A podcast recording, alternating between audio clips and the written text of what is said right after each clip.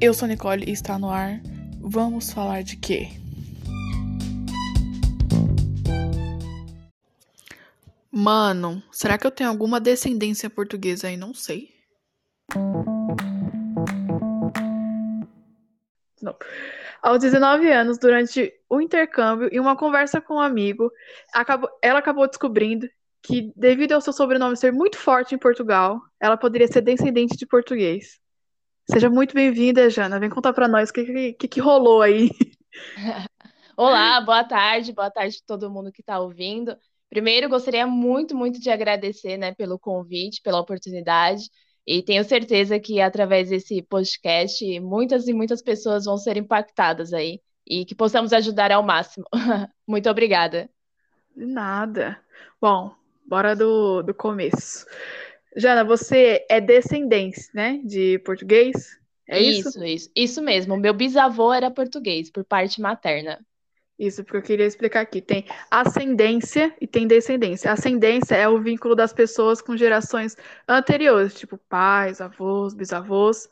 E já o caso da Jana é descendente. Então, é vínculo de pessoas com as gerações posteriores. É, tipo, Exatamente. Filhos, netos, Exatamente. Netos, essas coisas. Isso. Né? Isso, isso. Quem nasceu antes de mim, no caso, minha, minha mãe, minha avó, meus bisavós, etc., são meus ascendentes. Quem vai nascer após de mim, a minha família após de mim, é meus descendentes. Então, eu sou descendente do meu bisavô, entendeu? No caso, ascendente, é, no caso, meu bisavô era português. Ai, que chique. Jana, vamos lá. Você estava lá conversando com seu amigo, não sei o quê. E quando que ele falou que você podia ser isso? Que, qual foi a primeira coisa que passou na sua cabeça? Nossa, a primeira coisa que passou é que eu poderia muito ter descoberto antes. Porque, é. assim, eu estava no meu intercâmbio, né, na Irlanda, em Dublin. Já fazia mais ou menos um ano que eu morava. E a gente estava lá conversando entre amigos, enfim. E esse meu amigo em questão, ele estava fazendo a, o processo de italiano, né, o processo de cidadania italiana. E aí a gente conversando, etc., eu nunca tinha ouvido falar sobre por mais que a informação ela esteja no, na palma da nossa mão, a, a gente ao mesmo tempo não sabe. É uma coisa de louco. E aí ele falou, Jano, seu sobrenome é Lopes, você não, não tem, né, alguém, algum parente português, porque é muito forte. Aí eu falei, não que eu saiba, né, assim, eu não sabia nada da, da minha família em questão antes, né, da minha avó e da minha mãe. Inclusive, da minha avó e da minha mãe, eu já sabia poucas as histórias delas. E nunca tive essa curiosidade. Aí foi que quando no mesmo dia eu liguei aqui para minha casa, né, para minha mãe e para minha avó, e aí foi que minha avó falou: "Não, meu pai era português". E assim, se eu tivesse descoberto antes, né, da minha ida para o intercâmbio, enfim, porque eu fui como estudante, né, e para começar a trabalhar lá, teria facilitado muitas coisas em questão de visto, financeiro, oportunidade, estudos, inclusive. Então, foi a partir daí que eu comecei a, a ir atrás mesmo e buscar os documentos. É isso que eu ia perguntar. Qual que são os documentos que você precisa para dar início nisso tudo? Assim, primeiro, a primeira coisa assim, que você tem que procurar, que você tem que pegar. Sim. A primeira coisa que as pessoas precisam saber é quem é o português ou a portuguesa. Né? Tá. E isso é feito através da certidão de nascimento do filho em questão. Então, por exemplo, como funciona? A cidadania portuguesa também, o, o termo certo é nacionalidade portuguesa, tá? Mas tá. muitos falam cidadania. Então, assim, é, o primeiro passo é a pessoa ver quem é a pessoa mais, a pessoa viva mais velha da geração, no caso. Por exemplo, a minha mãe e a minha avó, lado materna, estão vivas. Então, okay. assim, a, a, minha avó, a, a gente pode procurar até os avós da minha avó, porque pode pular uma geração. No caso, os pais da minha avó, né, os bisavós, são falecidos. A gente pula essa geração. E aí a minha avó pode adquirir até os avós dela, no caso. É, então, assim, a, a família ela precisa parar e ver a, na sua árvore, né? Quem é que está vivo. Então, com isso, pula uma, pula-se uma geração. Então, por exemplo, é, essa geração que pulou precisa solicitar a certidão de nascimento de, dessas pessoas. Por quê? Nessa certidão vai constar o nome dos pais e quais eram a, a nacionalidade deles, se eram brasileiros, portugueses, italianos, ou enfim. Deu para compreender? Deu, lógico. Jana, o seu sobrenome é Lopes. Qual que é os outros nomes? Você sabe explicar algum pra gente? Algum, Sim, algum outro claro. Vamos lá. Muitos, muitos, muitos que tem. É Silva, incrível que pareça. É o mais Silva, né? é Brasil. sim, exatamente. Silva, Souza, é, Ferraz, ah, Martins, Lopes, Rodrigues, Lisboa. Tem inúmeros sobrenomes portugueses de Poxa, muita força. Guimarães, por exemplo. São muitos, muitos. Maia. Então, assim, é, muitos brasileiros têm a descendência, mas não sabem. São descendentes e não sabem. Segundo uma pesquisa, é, em torno de mais ou menos se- é, 70% da população brasileira é descendente de português. Só que ninguém sabe dessa informação. nossa, você falou um monte de nome, só não falou o meu, né? Que droga, que é hein? qual que é o seu? O meu é Soares. Soares também. É porque são muitos. Para eu lembrar agora, eu não vou conseguir. Não, tudo bem. Aí, ó. Hum. Soares também. Jana, aí vamos lá. Você foi lá, a pessoa conversou com a família, pegou os documentos e o processo. O que que é? O que que são esses processos? Como que faz? Sim, sim, vamos lá. A nacionalidade portuguesa, ela tem alguns tipos de processos. Então, por exemplo, tem o processo de filho de português ou portuguesa, no caso, né? Então, é o descendente direto, que, é, que assim, é obrigatório alguns documentos em questão, como o nascimento, documento de identificação, os documentos em Portugal, etc. Tem o processo de neto, que é aquele que pula a geração, né? Que é o limite. Então, sim. também é a mesma coisa precisa dos documentos dos portugueses, dos filhos, né, do filho em questão português, falecido, o, em questão o neto também, nascimento, documento de identifica- identificação e etc. Tem o processo de cônjuge, então, por exemplo, digamos eu, eu sou é, dupla cidadã portuguesa, sou brasileira e também portuguesa. Se eu me casar, a pessoa que se casar comigo vai ter o direito, né? Lógico que tem uma lei mínima, inclusive, né, que hoje está em, em torno de 3, 5 anos, e essa pessoa também pode adquirir, eu posso repassar para ela. Então, tem esse tipo de processo também. E aí, inclusive, tem um processo chamado transcrição de casamento, que é a informação, é como se fosse uma averbação. O nome no Brasil é averbação, mas é a informação lá em Portugal que a pessoa é casada, enfim. Ah, entendi. Ah, até que é, falando assim parece que é fácil, né? Mas, É, não é tão fácil. Jana, ó, pra você fazer, tipo, desde quando você descobriu até agora, pra você, você não fez tudo sozinha, obviamente, né? Você teve uma ajuda. Sim. E hoje em dia você ajuda as pessoas com isso, né? Porque você foi ajudada, agora você decidiu ajudar, Exatamente. certo? Isso, exatamente. Por exemplo, é, na época, quando eu descobri, eu fui fazer pesquisas com empresas, né, especializadas, e eram pro- valores ex- exorbitantes, assim, e- extremamente inviáveis para a minha realidade. A gente está falando aí em torno de 25 mil reais. Três Caraca, processos, nossa. exatamente. E aí, na época, eu sou uma pessoa muito curiosa. Então, eu comecei a pesquisar, pesquisar, pesquisar, até que eu encontrei uma pessoa que eu contei a minha história e ele falou, me pegou na mão, literalmente falou: Eu vou te ajudar. O nome dele é Uriel Jesus. Hoje ele é muito conhecido no assunto de nacionalidade portuguesa. E Aham. ele, ele pegou literalmente na minha mão e vamos te ajudar. Na época, ele fazia trabalho voluntário sobre isso, então ele ajudava muitas e muitas pessoas, por isso que ele é muito conhecido. E Ah, aí acabou que é, eu fiz os processos, né? Foram oito processos da minha família, com o suporte dele. E no final do ano passado, uma outra parte da minha família é, solicitou ajuda. Só que eu sozinha não tenho confiança para tal ainda, né? E aí eu entrei em contato com ele, ele falou: não, eu te ajudo, etc. Só que a demanda dele foi tão alta, em voluntário, que ele acabou é, criando uma empresa mesmo de assessoria para isso. E ele me chamou para trabalhar com ele agora. Só que a nossa realidade é totalmente diferente das empresas já que estão no mercado, Sim. inclusive aquela que passou 25 mil reais para mim. Então, assim, nosso objetivo hoje é de fato quebrar barreiras, né? É, então, assim, o meu como periferia portuguesa é levar informação para a periferia, que é onde não chega, como por exemplo comigo, eu tive que ir para a Irlanda para descobrir sobre isso, sobre o meu direito, sobre como funcionava, e a nossa intenção é de fato, é de fato quebrar isso, entendeu? entendi. Jana, então esse é o seu maior objetivo, né?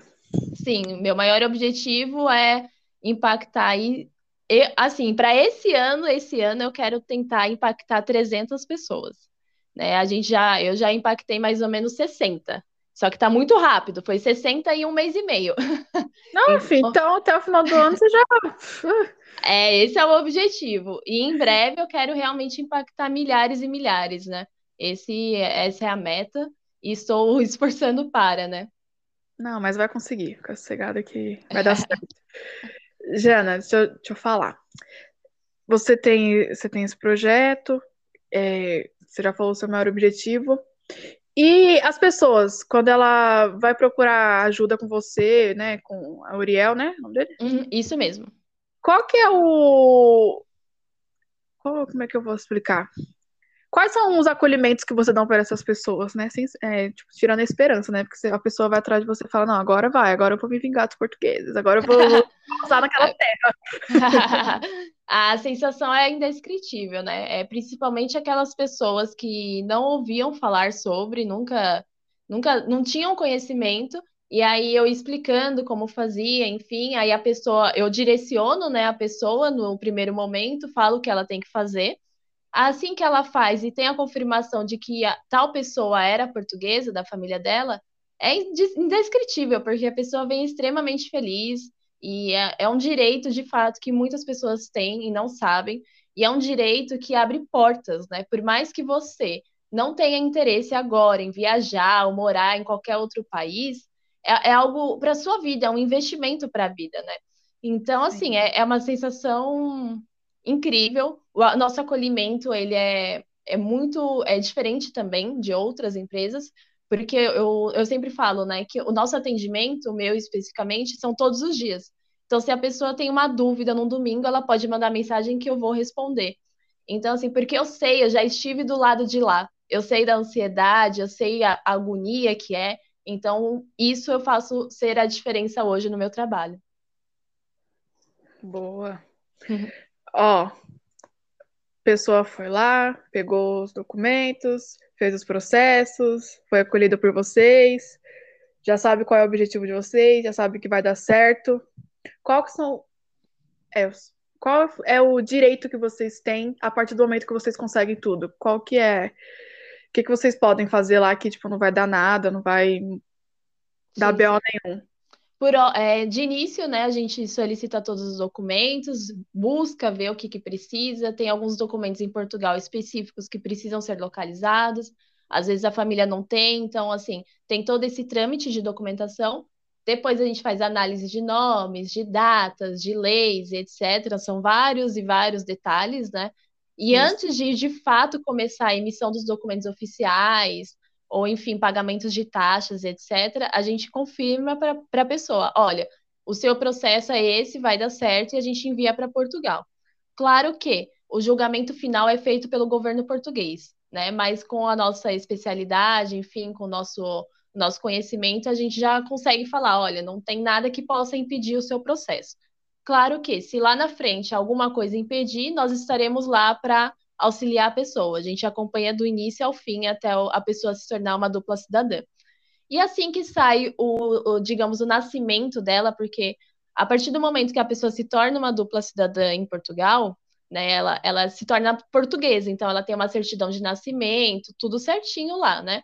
Que nem e tem aqui, né? É isso, exatamente, exatamente. E aí, tendo esse documento, a pessoa vai no consulado é, português aqui no Brasil e faz o passaporte dela, o cartão cidadão, e aí é uma abertura de portas mesmo para a pessoa e ela realmente vê o que, que ela quer, né? O que, assim, por exemplo, estudo. Estudo é, é incrível, enquanto uh, os não estrangeiros, né? No caso, ou melhor, os estrangeiros, no caso, pagam 2, 3 mil euros por ano numa, numa faculdade, quem tem a dupla cidadania chega a pagar 180 euros por ano.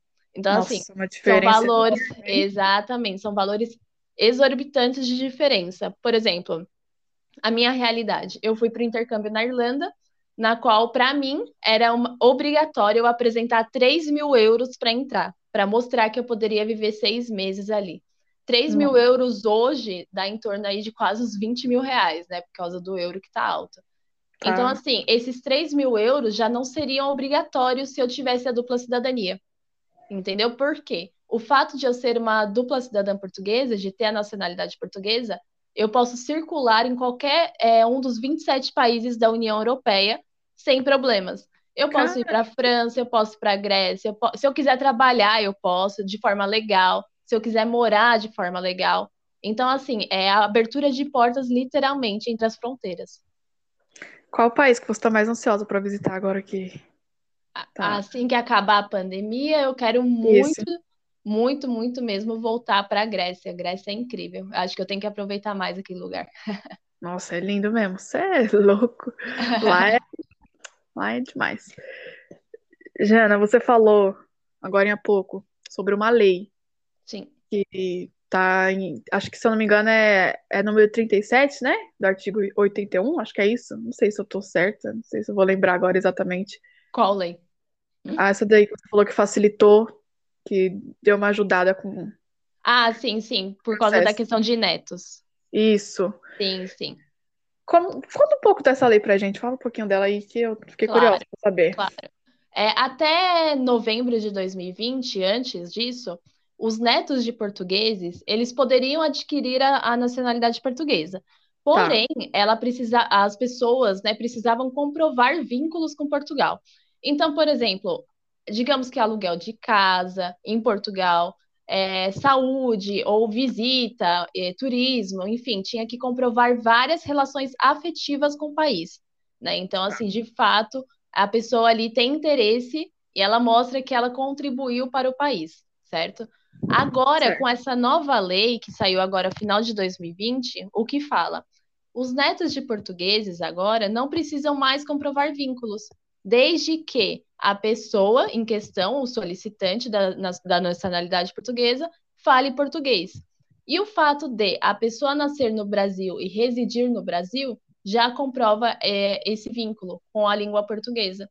Então, assim, agora é extremamente muito mais fácil e muitos e muitos casos estão sendo enviados dessa forma. Deu para ah. compreender? Deu. Antes tinha, deu. antes tinha essa ligação, né? Antes tinha que comprovar vínculos, agora não. Agora o fato de você nascer no Brasil já é uma comprovação. Ah, entendi. E você posta muito, você posta muito, posta muito textos lá no, seu Instagram, né? Que eu tava, eu tava lendo. E em nenhum dos seus textos você fala que. Eu achei bem interessante. Uhum. Que você fala que você não pode mudar a lei portuguesa. Só que Isso. você pode ajudar com outros caminhos. O que, que seriam esses caminhos? Exatamente, porque assim, eu entendo que muitos possuem direito e não sabem. Ao mesmo tempo, muitos possuem direito, mas não vão conseguir os documentos ou alguma coisa pode travar o processo. E tá. muitos tá. também não têm direito, não têm a descendência portuguesa.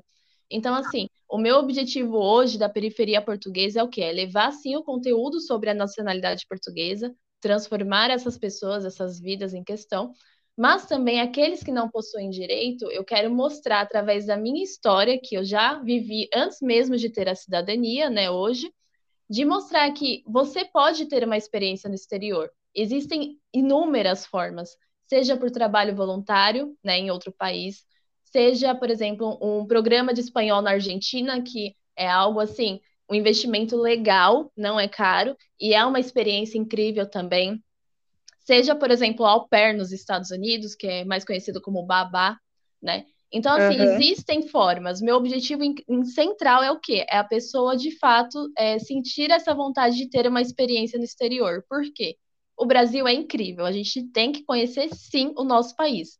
Mas também a experiência com outras culturas, outras nacionalidades, muda totalmente a visão da pessoa.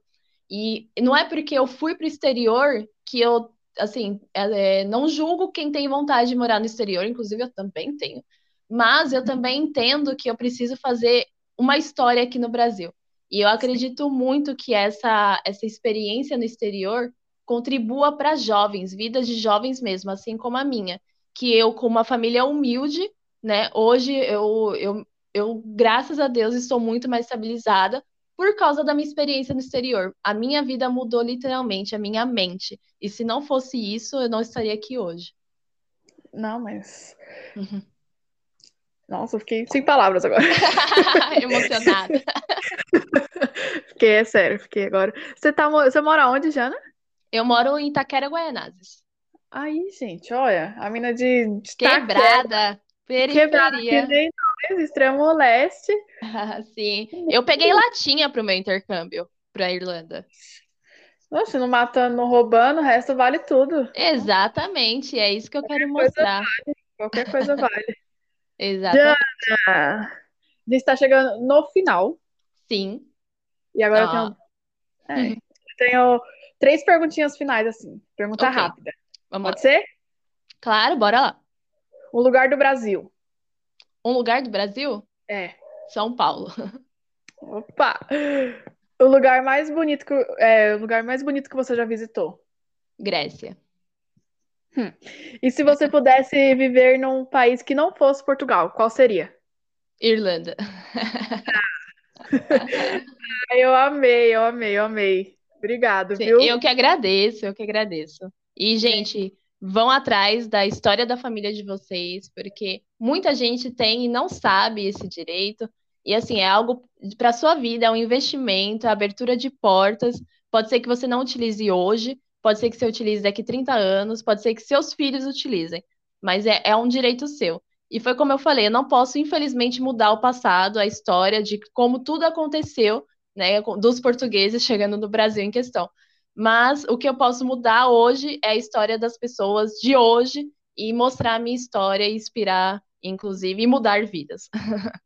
E quem quiser saber mais, eu vou deixar o Instagram da Jana aqui na descrição, tá? Podem ficar sossegados. Qualquer coisa, é só mandar uma mensagem para ela. Isso aí. Estarei esperando vocês. Muito obrigado, muito obrigado mesmo. Eu que agradeço pela oportunidade e parabéns pelo, pa- parabéns pelo podcast, viu? Vai ser sucesso. Obrigada. Ai, para que eu fico tímida. É isso. Então, gente, muito obrigado. Logo mais eu tô de volta e tenham paciência comigo.